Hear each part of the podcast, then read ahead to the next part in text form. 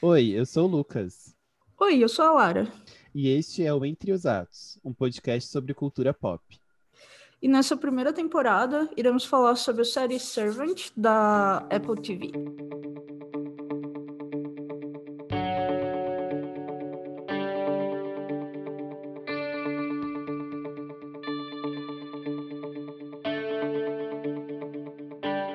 Olá, pessoal. Então, hoje a gente vai conversar sobre o primeiro episódio da primeira temporada de Servant, né?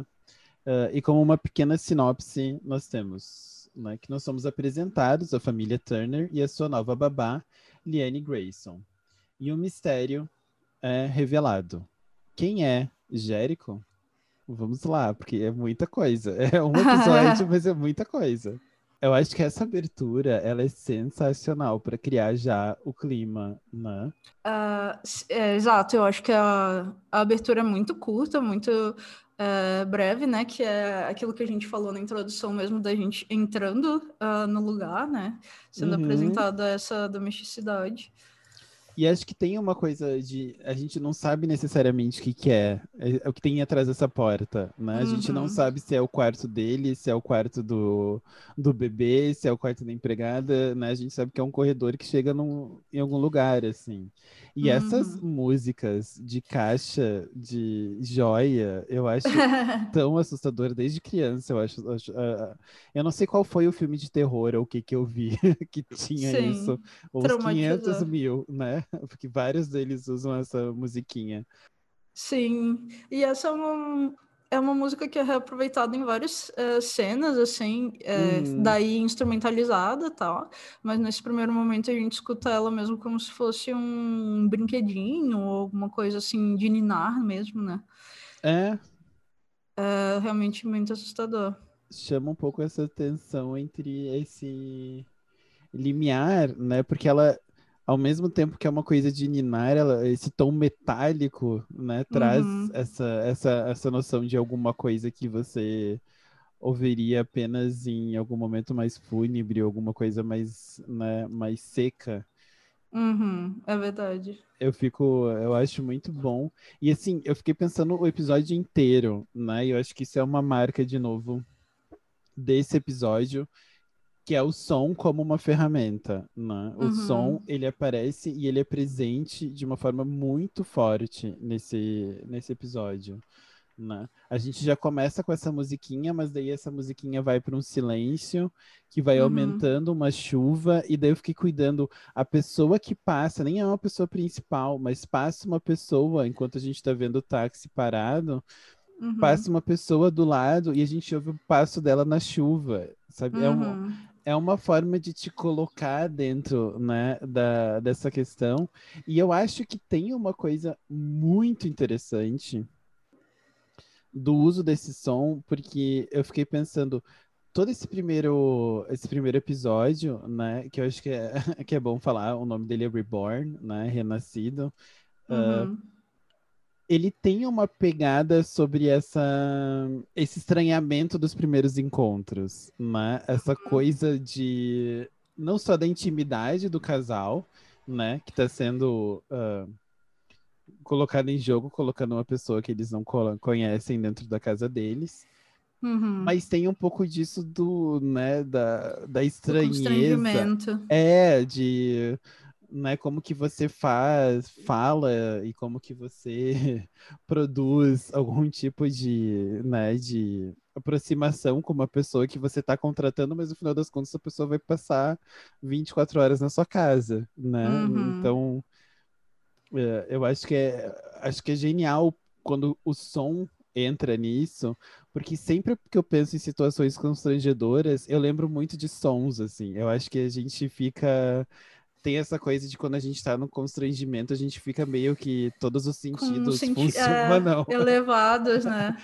então, tudo você vai sentindo com muita intensidade, assim. E eu acho muito bom essa ideia do som e também a câmera, né? Uhum. O, a câmera não só nesse episódio, mas acho que principalmente é, nos episódios que são dirigidos pelo Shyamalan, a, a gente vê ela focando em alguns detalhes que eu acho muito interessantes. Por exemplo, nesse episódio a gente vê Uh, o foco nos sapatos, com, uh, como algo para discernir classe social, por exemplo, uh, para discernir como uhum. elas andam diferente, que claramente a Dorothy é expansiva, ela já recebe assim a Liane com é, sei lá, ela é teatral, né? Até porque ela uhum. trabalha na televisão, então ela tem movimentos é, expansivos, assim, e a Liane é toda contraída, pequena, então, assim, uhum. E nós temos essas câmeras que também, do mesmo jeito que focam nos pés para marcar essas coisas, é, eu acho sensacional nesse episódio, que tem cenas que são focadas só nas mãos dos personagens. E eles atuam só com as mãos, eu acho isso incrível. Dá para ver Sim. tensão, dá para ver desconforto, impaciência, tudo com esse foco que ele dá só a partir daí. Muito legal esse episódio. É, eu acho que tem uma quebra da expectativa de que a gente, por estar tá vendo televisão, a gente vai ver rostos Uhum. Né? E eu acho uhum. que isso é uhum. sensacional. Eu acho que isso tinha que, né? Aí, galera aí que tá, né, diretores e diretoras desse meu mundo, acho que tem, temos uma aula aqui. E eu fiquei mais prestando atenção sobre a noção de como. Uh, e isso tem a ver com uma outra série que eu assisti, uh, eu acho que é The Girlfriend Experience, que eles comentam um pouco sobre uh, essa jogada de câmeras que eles fazem de que uh, ela tá numa nessa série uh, é uma cena muito específica que ela tá conversando com o irmão dela e ela não tem intimidade com o irmão. Então, uhum. quando eles estão conversando, a cena inteira é num quadro amplo, né? Por exemplo, é mostrando a, a mesa inteira, a gente está longe deles conversando. Uhum. E ela é uma garota de programa e ela encontra, eles estão num, num restaurante, ela encontra um dos clientes e vai conversar com ele. E quando ela conversa com o cliente, a câmera é fechada, né? Hum. demonstrando que ela tem muito mais intimidade com o cliente do que ela tem com o irmão. Mas a gente não precisa falar disso, né? Você usa uhum. a câmera e os quadros para falar sobre isso. E aqui eu acho que tem a, a mesma jogada, né? Porque, por exemplo, a introdução inteira da casa ela é em quadro aberto, né? Uhum. A gente não. É, uma boa parte do, do episódio a gente não tem um foco nas pessoas, né? A câmera não segue as pessoas. A câmera às vezes é fi fixa e a gente vai seguindo as pessoas se movimentando por aquele quadro que tá fixo, né? Uhum. E, e o momento que a gente tem de intimidade, o primeiro momento de foco, é quando a gente tá no quarto da babá, quando eles estão apresentando o quarto da babá e daí foca no rosto deles, em vez de focar no quarto. Né? Uhum. E uhum. Eu, eu achei sensacional, assim, você falando sobre essas coisas e também sobre a noção de. Uh, primeiro, por exemplo, de ter focado nessa questão mais grande também, né, nesses quadros maiores, tem uma coisa da imposição da casa para Liane, né? Essa uhum. casa nova, que é muito grande, é muito bem organizada e tem toda essa coisa teatral da Dorothy, né? Que chega e apresenta e fica fazendo risadas entre um cômodo e outro, e eu me sentindo. Uhum. Você vai se sentindo desconfortável junto com a Liane, assim, tipo, meu, o que, que ela tá fazendo? Né? que tipo de tour é essa, né? E. E ao mesmo tempo, quando os três estão junto com ela no quarto, você fecha, assim, né? Justamente do tipo, tá, e aqui que era para ser o meu quarto também já tá todo mundo, e começam umas perguntas muito diretas, né? Que é a mesma coisa do, da primeira vez que eles jantam juntos, assim. Tem uma coisa muito fechada, assim, né? Essa coisa meio claustrofóbica de como que você vai compondo, assim. E eu achei isso muito sensacional, né? Você pegar a câmera para produzir isso, você não precisar produzir isso como uma forma né, da interpretação apenas, né? Mas também utilizar Sim. esses espaços visuais que a gente tem, né?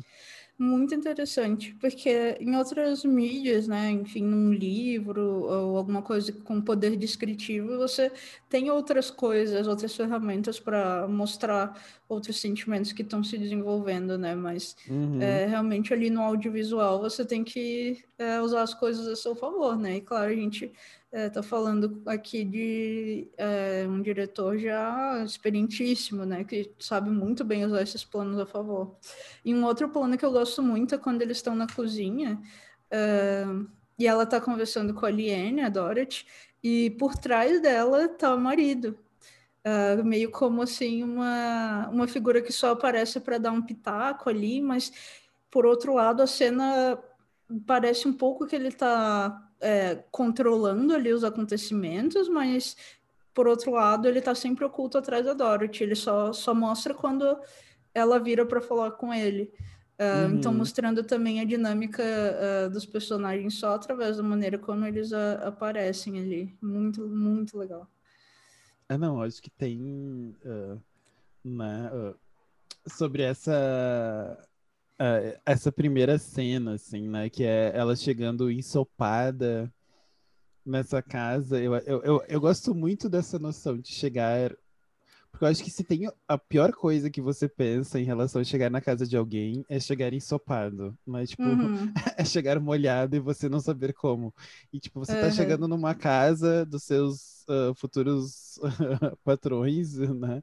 E você já chega ensopada, né? E você tá naquela coisa de uma casa que é completamente fora do seu padrão, assim. Eu acho que é, é muito interessante, assim. E, e junto com isso, a, a forma de controle, né, que por exemplo a Dorothy tenta ter quando tem simplesmente uma cena que enfoca num fichário em cima da, uh, da mesa de cabeceira dela, uh, uhum. no quarto da Liane, que está escrito responsabilidades e deveres. Sim. E eu fiquei tipo, gente, isso é, é sensacional, ela não precisa falar mais nada, né? Informa tanto sobre a personalidade, né? É, eu achei isso muito interessante. Uh, outra coisa que eu gosto muito uh, são as coisas que a gente vê no quarto da Liane, por exemplo, uh, a janela que não funciona bem, o vazamento em cima uhum. da banheira. O mofo, né? O mofo, daí a gente vê aquela coisa que, que é, uma cena em que ela tá arrumando assim a, as coisas. Eu não sei se ela trouxe ou se eles compraram para para ela, mas algumas coisas de necessário, assim, pasta de dente uhum. e tal. Quando ela vai e... tomar banho. Isso, e são coisas super baratinhas, assim, são coisas é, simples, né? Completamente contrastantes ali. Todo o quarto dela contrasta muito com, com a casa, né? Uhum. Exceto aquele mural pintado, aquela cena meio bíblica, meio mágica, atrás da, é, da cama dela, mas em geral o quarto dela realmente é muito diferente da, é, do resto Sim. da casa. O, o quarto dela tem uma aproximação muito maior com o porão, né? Uhum, é verdade. É, e, é, e é justamente os dois extremos da casa, né? É o porão e o, o quarto dela que é quase num sótão, assim. Uhum. E é, eu acho muito, muito interessante isso. Marca muito essa noção também de... Uh, porque, por exemplo, tem toda a cena no segundo episódio dele lixando o chão, né? Então, tipo, uhum. tem uma preocupação com a casa, né? Não ter uma preocupação com aquele quarto é um sinal, né? Uhum, não é sim. necessariamente só uma questão de ah, não, isso aconteceu nos últimos momentos, a gente não teve tempo de organizar, né? Não. Então, acho que tem, uh, tem uma coisa muito interessante também nessa, nessas formas de demonstrar, né? Sim. E, e aí nós uh, vemos depois essa cena do, do banho da Liane e tal, ela é, chegando, uma cena em que eles vão dormir, é, a Dorothy né, já, já na cama, e a gente vê o Sean uh, indo no quarto do Jericho e a gente vai ser apresentado então para o que, que é o Jericho, né? Uh... Essa cena, a primeira vez que eu vi, me deu um susto. Quando ele pega a criança pela perna e bate com a cabeça da criança no berço. Sim. Porque até então você não sabe que é um bebê, né? Que é uma uhum. boneca reborn. Uhum. E quando ele fez isso, eu pensei, gente, esse cara é louco. Sim, é muito interessante. Uh, e uma coisa que eu só percebi na segunda vez também uh, é que eu, eu não tinha. Uh, entendido muito que ele pega o bebê e a gente vê aquele boneco ali ultra realista, o que torna ele ainda mais é, assustador e distoante e perturbador, né? Uhum. É, e, e aí ele começa a chorar, e aí a gente vê o choro no monitor do bebê, e aí fica aquela coisa de ah, uhum. será que ela acha que é o bebê chorando? Será que é uma é, sabe, faz parte ali do teatro que eles estão montando para ela, será, sabe? Eu, eu acho uma cena muito interessante quando ele começa a chorar e o monitor do bebê toca. Sim. É, essa cena eu acho incrível, assim, porque uh, o choro dele de desespero pela situação, ao mesmo tempo, agora, quando você falou sobre isso do monitor, né, que pode ser. O choro dele de desespero pode ser traduzido como um choro de criança, né, uhum. fazendo manha para não dormir. Uhum. Uh, e ao mesmo tempo eu fiquei lembrando da, de quando ela tá conversando as primeiras vezes ali com a Eliane, quando tá apresentando a casa, que ela fala, ai, uh, ele, uh, ele dorme tão bem, a gente é tão abençoado.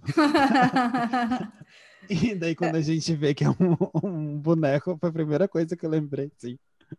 Tem Óbvio várias que ele dorme colocações. Bem. Sim, eles fazem muita piada com isso, né? Os que, é, principalmente depois, quando a gente vai conhecer o irmão da Dorothy e tal, é, de falar que ele, enfim, dormiu como um, anjo, qualquer coisa assim, de indicar que ele não fez barulho e tal. Uhum. É, e aí, na manhã seguinte, a gente vê a Aliene sendo apresentada ao bebê, né? E a naturalidade com a qual ela recebe a, a, a situação, né? Uh, ela imediatamente entra ali no, no jogo de que a gente acha que é de fingimento. É, e aí o Sean, quando a Dorothy vai para o trabalho, a Dorothy está retornando do trabalho de uma licença maternidade, né? Uhum. Uh, e, e o Sean fica, tá, agora ela já saiu, pode parar de fingir e tal. Uh, ele fica perturbado, né? Que ela não, não quebra o fingimento quando a Dorothy sai. Nem um pouco, e até e, e estranha o que ele tá falando, né? Faz um jogo de. Mas, né? Mas o que, que você tá falando que eu deveria agir normalmente? Né? Uhum, exato. Não é o, o meme do o, o boy tá vindo, o crush tá vindo, como que eu faço, né? Age normalmente. Não, não é esse. a gente tem que aprender com ela a, a reagir aos crushes. Uh, ele tenta explicar para a Liane, então, um pouco do, né, assim, do mínimo de contexto. Ele não entra muito em detalhes, mas está uh, explicando por que, que eles estão fazendo aquilo, uh, que foi, enfim, a única coisa que, que ajudou ela a se recuperar. e nisso, enquanto ele fala, a Liane fazendo carinho no boneco, passando a mão no cabelo, agindo nananda, naturalmente. Agindo, nossa, como se nada e é normal, tivesse acontecendo ali, né? E é um cabelo absolutamente perturbador do bebê, né? é uma coisa meio estranha, assim.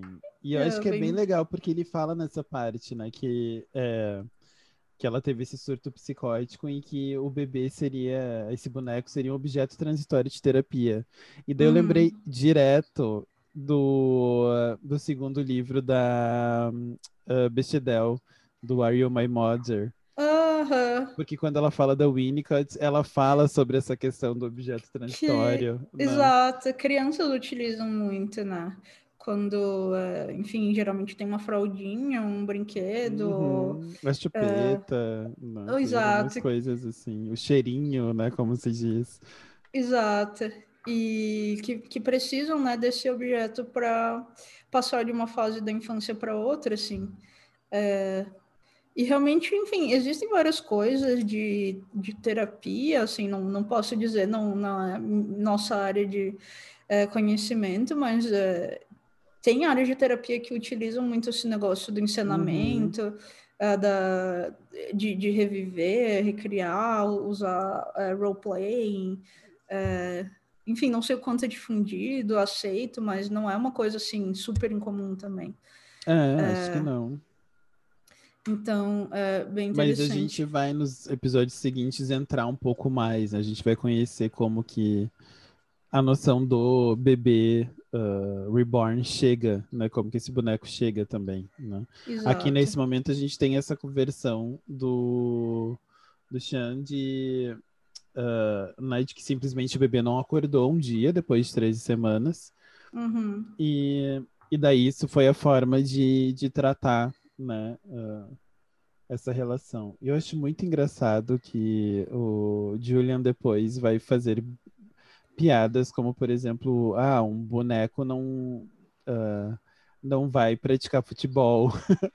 Uhum. Faz um, umas piadas assim no meio do negócio que você fica, gente. Sim. É verdade, é, veja bem. A gente vê cada um é, usando algum recurso, né? Se apoiando em alguma uhum. coisa. O Julian é aquele clássico precisa do humor para lidar com trauma, né? Todos é, conhecemos essa pessoa ou somos. Exato.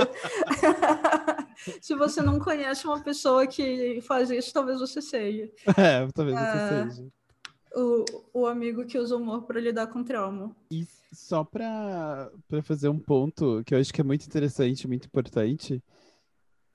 Antes dessa cena, a gente vê sendo entregue as comidas né, do que o Xia trabalha, que ele trabalha testando e produzindo receitas para chefs. E quem é o entregador, se não ninguém menos que ele mesmo, o ele Shyamalan. Ele é. tem essa piada, né, de aparecer é, nos seus próprios filmes, uh, acho que desde o seu sentido, se eu não me engano. E, enfim, sempre faz uma ponta ou outra, até um papel maiorzinho em sinais. Uh, mas é muito bom ver ele também com essa piadinha assim para o Sim, fandom. mesmo na TV, né? tipo, continua. Sim. Mudamos a mídia, mas continuamos com as piadas internas. Exatamente, muito bom. E eu não tinha notado, porque é uma cena que é bem, como a gente estava falando aí de quadros, né? Ela é uma cena bem, bem longe, assim, foca muito mais na, uh, na porta mesmo, né? Tipo, na visão da porta que a gente está tendo, do que necessariamente uhum. nele, assim. Né? Não Sim. é uma cena que a gente está seguindo o entregador chegando com a caixa, né? A gente vê ele muito mais quando ele está largando a caixa e saindo, né? Isso.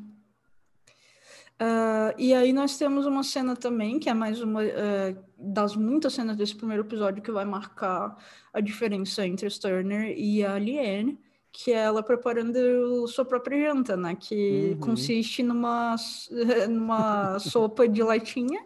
É, da Campbell. É, que é, é, é, todo dia ela a gente vai ver em outros episódios ela todas as noites toma a mesma sopa mesma marca gente. mesmo sabor é, então assim numa casa em que tem uma pessoa que cuja especialidade é cozinhar né eles estão tipo numa noite normal eles comem um prato super sofisticado quando a Dorothy chega ali é, do trabalho e ela comendo aquela coisa com sabor mais é, né sim é como é que é? é lebre aos, em três formas, né? E daí uma delas é numa uma forma meio gelatinosa que derreteria né? O do, é o suco da, da cocção da lebre que está em uma uhum. forma gelatinosa porque ela derreteria na carne quente. Então, né, ele desvela o prato, né? Não é simplesmente chega com o prato pronto, ele desvela o prato. Sim, e ela ali sim. nessa sopa de tomate, né?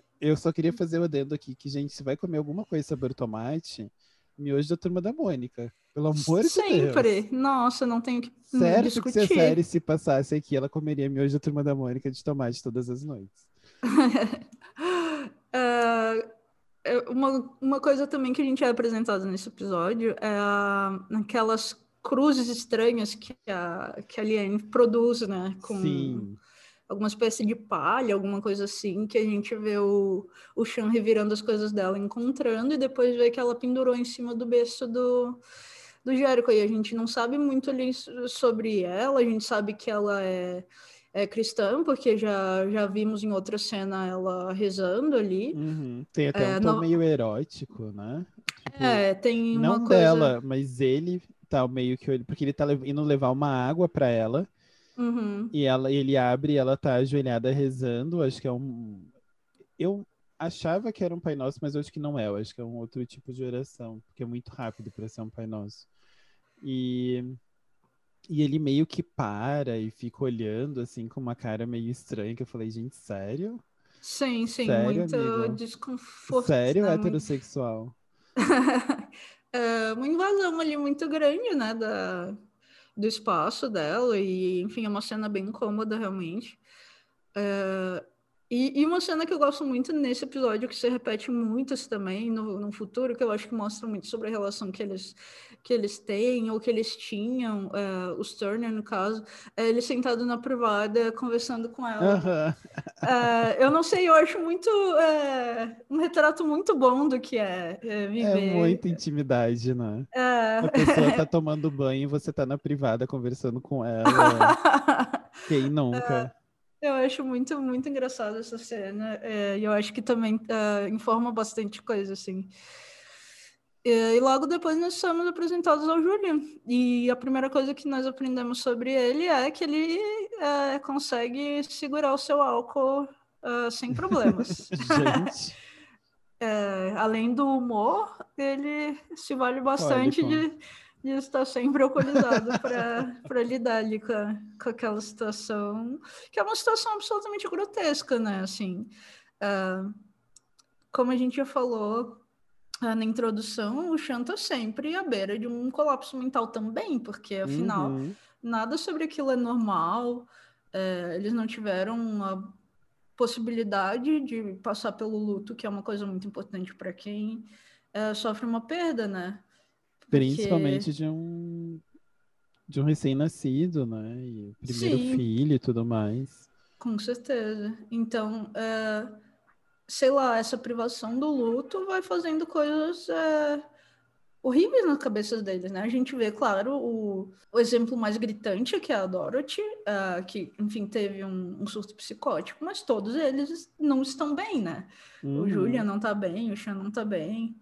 É, que, enfim, eu acho que é, que é muito interessante também de um aspecto é, é psicológico, assim, o que acontece quando a pessoa não passa né, por essa fase tão importante que é de realmente é, entender a perda, passar pela uhum. raiva e tudo mais. É, então, realmente é muito interessante. E eu acho que tem uma coisa ah, nessa conversa, né, entre o Xan e o, e o Julian, que é a, o Julian perguntando pro, pro Xan se ele acha porque o Xia fala, ah, mas ela vai voltar no seu próprio tempo, né? Ela vai entender que aquilo é um bebê reborn, um boneco, né? Isso faz parte do tempo dela. E uhum. o Julian pergunta, bom, mas e se ela não voltar? E daí é uhum. aí que, que ele faz essa piada do, bom, um, né, um boneco não pode jogar futebol, né? Então, por enquanto que a gente está nessa casa, tá tudo controlado, né? Quando uhum. a gente sai dela, eu acho que é interessante isso em termos da, da, da própria produção da série como um todo, né? Que a gente passa o tempo inteiro dentro da casa, né? Quando uhum. ela tá passeando e tal, a gente não vê. A gente não vê a reação das outras pessoas em relação a essa boneca, né? A, a princípio. Sim. E acho que uma outra coisa que aparece muito, e, isso é interessante de rever, que aparece muito en passant, é o, o Julian questionando a Natalie, que quem foi quem deu a, a noção, a, a, ideia do objeto transitório, né? Uhum. E que a gente acha que é até então a, a, sua terapeuta e tal. E ele diz, bom, mas a Nathalie não sabe nada de terapia, né? Quem é ela para estar tá falando isso? Então a gente já fica um pouco é muito passando, você pode não perceber, assim, mas já, já, já coloca uma dúvida de, bom, mas então, peraí, então o que que tá, né? Foi realmente alguma coisa de terapia ou simplesmente existe algo por trás também dessa, dessa invenção da boneca tá ali, né? É, existe uhum. algo maior em termos terapêuticos ou é um, uma resposta rápida para uma situação de surto, né? Uhum. Bem interessante. E eu acho, e daí, quando eles estão falando sobre tudo isso, eu fiquei pensando, porque eu gosto muito de pensar sobre nomes, né? Uhum. E eu fiquei pensando, gente, se não foi uma analogia, eu tô deixando agora aqui os direitos pro, pros dois autores para falarem que foi, sim. Porque tem muito uma noção da Dorothy do mundo de Oz, né? Sim, eu também acho. Eu, é, eu também é acho que é uma. que não tenha sido pensado. Também acho. Acho que tem mais evidências uh, mais adiante de que isso uh, foi escolhido de propósito, esse nome. Também sou dessa teoria. Sim, porque ela tá num sonho, né? E tem toda essa questão de que ah, a Dorothy foi pro, pro mundo de Oz ou não, né? Foi só um e sonho. Da... E das coisas que não deveriam ter vida tendo também, né? É, é, o Homem de Lata, o Homem de Palha. É, eu acho que com certeza, sei lá, eu também sou defensora de que essa foi a, a é, intenção. E eu fico muito interessado, muito, fiquei muito pensando sobre isso na questão de que ela tem um desejo que não pode ser realizado por o mágico. Uhum. Né? Que também tem a ver, né? Uh, essa busca de algo mágico que ele tá no boneco, né? Uhum. Mas que não pode ser realizado, né? Não, por mais que você traga outras coisas, é, é, uma colocação interna, é um processo interno que você tem que fazer, que é toda a questão também com os outros personagens, né? Não tanto com uhum. a Dorothy, a Dorothy é um pouco essa coisa de voltar para casa. E que uhum. eu acho que é uhum. mais explorada nos outros episódios, principalmente no terceiro, quando tem a, essa ideia da luz, né? De quando tem uma luz muito forte, ela meio que desfoca da realidade, né? Ela desgruda. Né? Uhum. Né? E daí eu acho que fica um pouco mais forte. Exato. E junto com isso, toda a questão do, do Jérico, né? Uhum. Da noção de Jérico ser essa coisa ancestral, né? Anterior. Então, todas as aproximações entre maternidade né, com, com o nome do primogênito. Mas uhum. também, eu estava olhando o significado, o Jérico, no primeiro momento, pode ser fragmentos, uhum. que eu acho hum. ótimo já em si, né? Essa noção uhum. do, não só do fragmentado, e daí Shyamalan tá aqui, né? Uh, feliz de ter colocado mais esse... uh, easter né? egg. É, mais esse easter egg. Mas também Jérico, né, porque tem uma, tem uma dúvida sobre o surgimento da palavra. Também pode significar lua.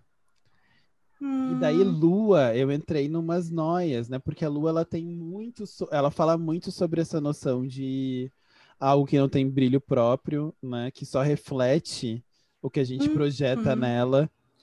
Muito então, interessante. Eu fiquei eu fiquei muito tempo, muito mais do que eu devia hoje, pensando sobre isso, né? Sobre como o boneco é um pouco isso, porque não só o ponto de ele refletir as expectativas né, da Dorothy, mas ele também re reflete as expectativas das outras pessoas, né? Uhum ele reflete todo, todos os desejos, né? O desejo, por exemplo, do Shin de querer simplesmente fugir, jogar ele fora, maltratar ele, né? Tipo, uhum. não fazer com que aquilo pra, parte, participe da vida dele.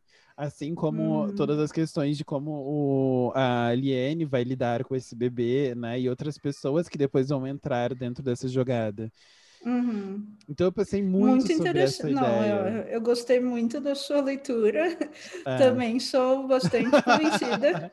eu não cheguei a olhar o resto, tá, gente? Eu já fico. mas... Dois... mas eu achei muito interessante, né? O, o, o, essa jogada, né? Tanto do desejo que não pode ser realizado para Dorothy, quanto o Jérico como tanto em termos de fragmento, né? Uhum. Como algo que representa uma parte daquilo que você perdeu mas uhum. também com essa noção de lua, né? E eu acho que a lua, em termos também de filmes de horror e terror, ela é muito presente nessa uhum. noção de desse poder místico mesmo, né? O sol nunca entra, muito poucas vezes o sol entra como alguma coisa representativa, né? Uhum. Ele talvez entre muito mais numa noção de que ele vai cair em relação à Terra ou um, um, né? Mas ele entra muito na noção do eclipse, né? Uhum. É sempre a lua que tira esse poder do sol, é a lua, né, que é a noite quando tudo acontece. As bruxas desde sempre tiveram uma ligação muito forte com a lua e com o poder uhum. da lua, né? A lua representando esse feminino perdido, né? Com certeza. Tem, tem muita coisa aí interessante. Eu acho que quanto mais a gente vai conhecer a Aliene nos próximos episódios também, mais essa ideia da lua vai fazer uhum. sentido. Uhum. Uh, e aí a gente tem uma cena nesse episódio também que é um momento que a Aliene fica sozinha na casa e que ela uh, sai mexendo nas coisas um pouco, uh, fica olhando ali as fitas, os DVDs, olha, denunciando aqui a idade. os DVDs com, com cada reportagem que a Dorothy fez, porque ela, ela é, é uma repórter e tal, e tomando banho na, na banheira da Dorothy, que é uma coisa que eu acho muito legal, que quebra um pouco com o que a gente esperava da Liane até ali, né? uhum. né? Que é esse tipo de ousadia, assim, né? Uh, que ela tá sempre retraída e obedecendo, e, e então ver ela, assim, uh, entendendo um pouco da obscenidade daquele daquela riqueza toda que ela não pode usufruir, Uhum. eu acho até assim um pouco, é, sei lá, uma rebeldia muito interessante de colocar ali é, esse momento. E não é uma coisa que ela tá se descobrindo, né? Não é aquela cena uh, que normalmente tem da menina púdica que vai chegar lá e dela começa muito timidamente a olhar Aham. as coisas. Ela meio que tá num espaço que ela tá ali, ela tá, vou usufruir disso que tem aqui, né? Como eu acho que é o que você disse da do obsceno, né? Eu lembrei muito agora do The Undoing, né? Quando a, Aham. a Nicole Kidman fala sobre isso, né? Quando a mãe tá, chega, a, tá chegando na- nessa cena e as pessoas só estão falando de dinheiros e tal, e ela fala que é o quanto obsceno era aquela cena para aquela pessoa, né? E eu acho que uh, eu gosto uh, dessa pensar nessa ideia, né, de quanto o dinheiro é obsceno para certas pessoas, né, quando a Uhum. gente não tá dentro desse desse contexto, assim. E aí nós temos uma outra cena na banheira que também é bem emblemática nesse episódio, que é a, que a Dorothy tá, é, enfim, com muita dor nos seios, com uma mastite, não sei, alguma coisa ali, uma obstrução, que o leite não sai, a gente sabe por quê, mas ela não é. É, e, enfim, tá com muito, tá, tá sofrendo muito, e a Liane vai ajudar ela e, e a desobstruir ali. é, e, e tem uma cena muito íntima, mas também desconfortável em todos os sentidos, né? Porque a, a. Dorothy tá, tá com uma dor tremenda, é, mas aí, aí, de repente tem aquela estranha que ela meio que autoriza a tocar no corpo dela. É Uhum. tudo super esquisito naquela cena, é, mas é muito interessante. E quando o leite sai, tem o, né, muda completamente o quadro para Uhum. simplesmente a água, a gente mais vê a água do que qualquer outra coisa, e o leite Uhum. caindo nessa água. Nossa, né? essa cena é- é muito interessante. eu, eu fiquei completamente desconfortável, assim. Aham. Não tem nada na cena em si que seja algo que te violente, né? É, é, é muito interessante como a, o desconforto tá numa uma cena que ela não é produzida, como por exemplo tem a cena da enguia, né? Que eu acho que é uma, ela é produzida imageticamente muito mais forte, assim, para te Uhum. produzir eh, esse desconforto.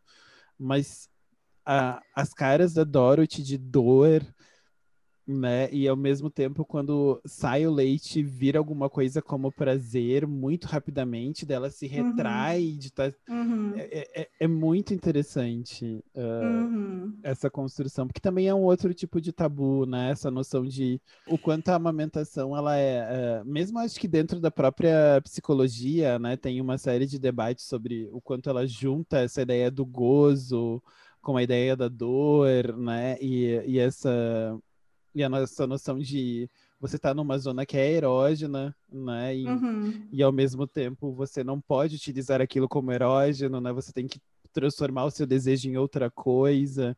Uhum.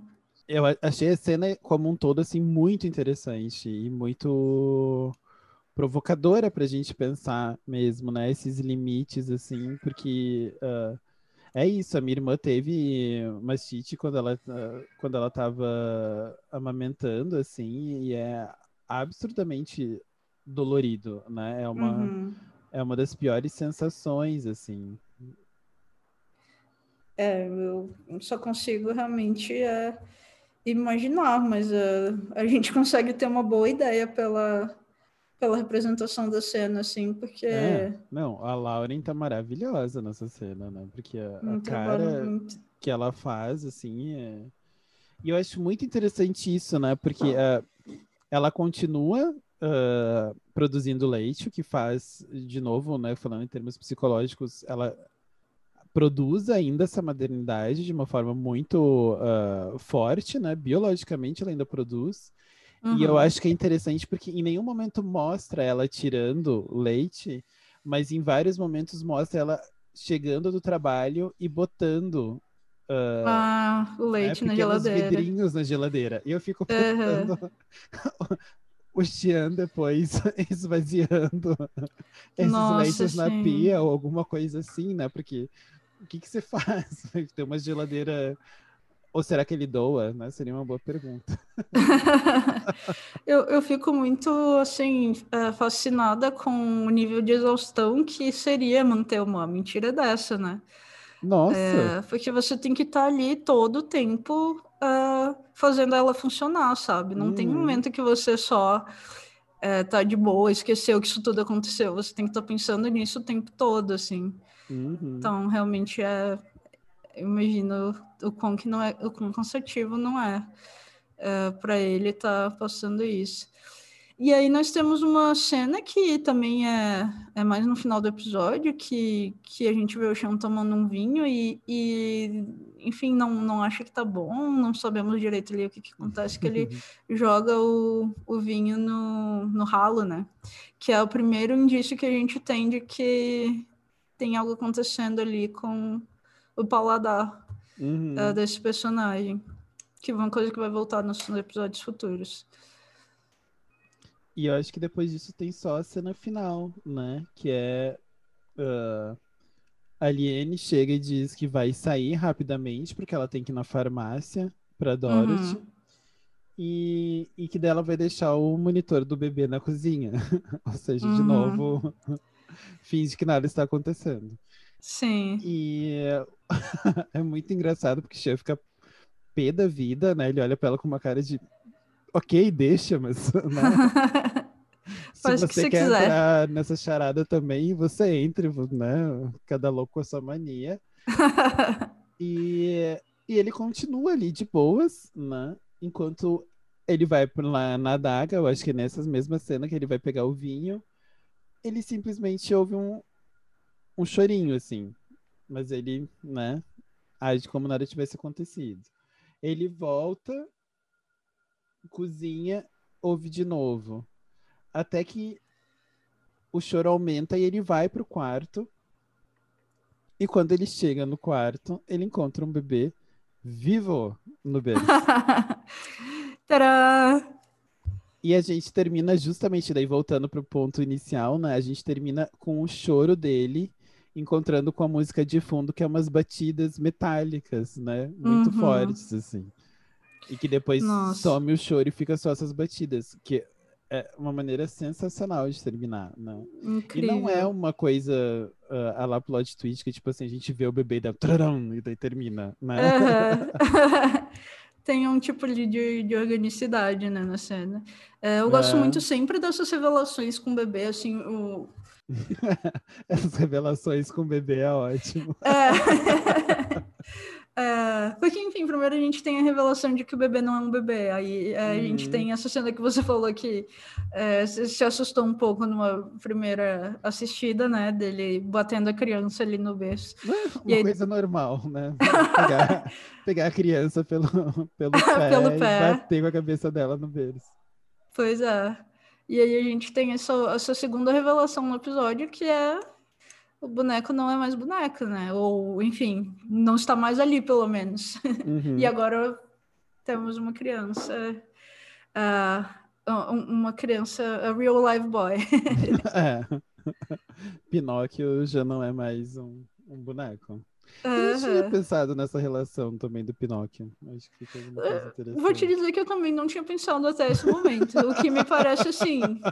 Não sei como a gente assistiu isso duas vezes e não pensou nisso. É porque eu acho que não é o desejo do, do bebê, né, ao menos. Acho é, que daí tem, isso tem pode diferença. um pouco, mas uh, uh, agora fica a pergunta se existe alguma personagem que a gente poderia pensar que é a fada azul. A própria Liane, talvez? Bom, vamos observar isso. Depois eu pergunto, vou, vou pesquisar e vou descobrir que Liane significa fada azul. Daí. Traremos nossas revelações para vocês no, no próximo episódio. Mas enfim, acho que é um ótimo episódio de abertura. Uh, acho que é interessante falar que quando saiu, saiu esse com os outros. Uh, o primeiro, segundo e terceiro episódio juntos, né? Uhum. Uh, ao contrário agora da, da, próxima temporada, que vai sair um por semana, esses saíram os três primeiros juntos, assim. Mas eu hum, acho que ele sozinho já, já, já serviria para me fisgar para uma próxima temporada. Né? Uma próxima... Com certeza. Mas seria até maldade, né? Pensar assim, é, que, que, a pessoa teria que esperar uma semana inteira ali para ver o, o, segundo. Pois é, é, é.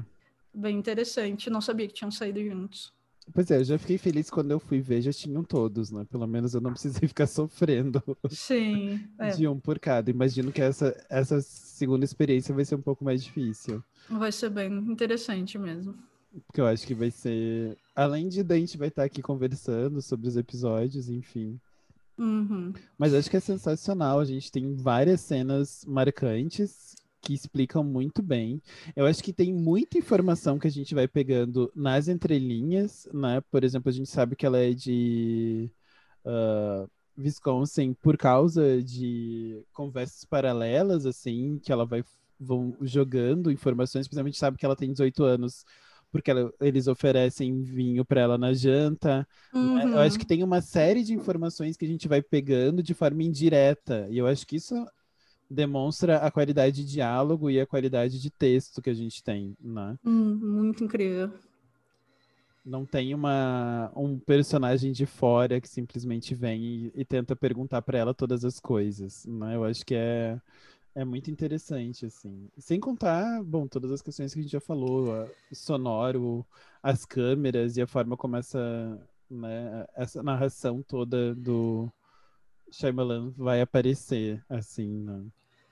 Uh, é um episódio muito cuidadoso, uma temporada muito cuidadosa. A gente vai falar uh, uh, mais adiante também de outros aspectos, mas é um episódio de estreia realmente muito sólido.